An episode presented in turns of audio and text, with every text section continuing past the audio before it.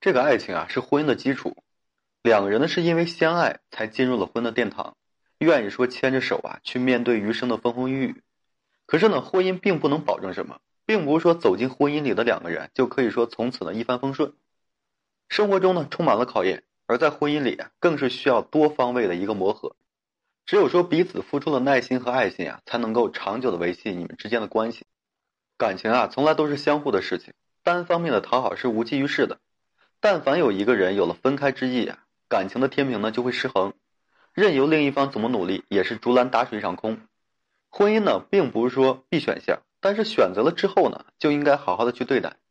奈何有太多的人呢面对婚姻太过于儿戏了，不懂得去珍惜，只知道要求对方，最后啊造成了两人之间隔阂丛生，信任破裂。缘分已尽的夫妻啊，其实在相处中总会流露出蛛丝马迹的，和往日的恩爱模样相比啊，形成了鲜明的对比。首先呢，从来就是没有交心的时刻，彼此呢都是防备着。夫妻本就是亲密无间的爱人，彼此坦诚和信任是基础。家里遇到的大小事情，这都是需要夫妻共同商议的，这样的话才能够做出决定。两人既是相爱的恋人，也是共同对抗生活的战友。可是呢，当两人不再相爱的时候，彼此之间的心路呢就是关闭的。两人之间呢相看无言，守口如瓶。即便是遇到天大的问题，另一半呢也不再是倾诉的对象。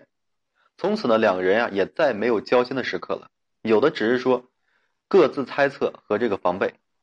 相爱的时候呢，恨不得说和你分享自己的一切；不爱的时候呢，连多说一句都觉得是多余的。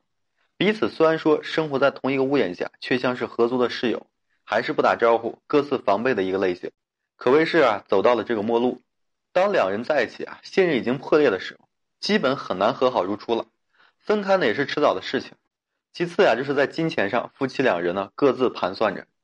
现在的家庭里啊，通常都是女人管钱，而男人心甘情愿将家里的财政大权呢交给女人，这是对女人的爱意，也是在给女人安全感。金钱啊是最能够看清人心的，从金钱也能看出两个人之间的关系是否发生了变化。男人爱的时候呢，不用你张口，就会主动的上交工资卡，让这个女人呢去保管。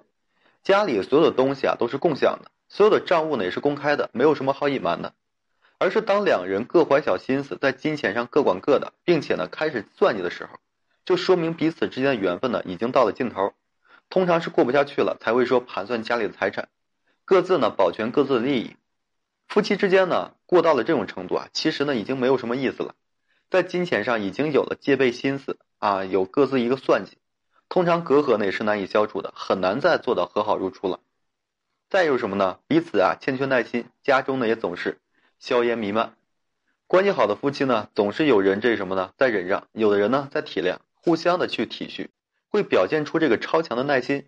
因为两个人啊是两口子，还要长久的过下去。在这个影视剧《小别离》里啊，这个童文杰和方圆就是感情爱的夫妻，遇到问题了愿意沟通和商量，彼此呢是充满了耐心。这个方圆呢，更是充当家里的一个润滑剂，哄完了女儿啊，哄老婆。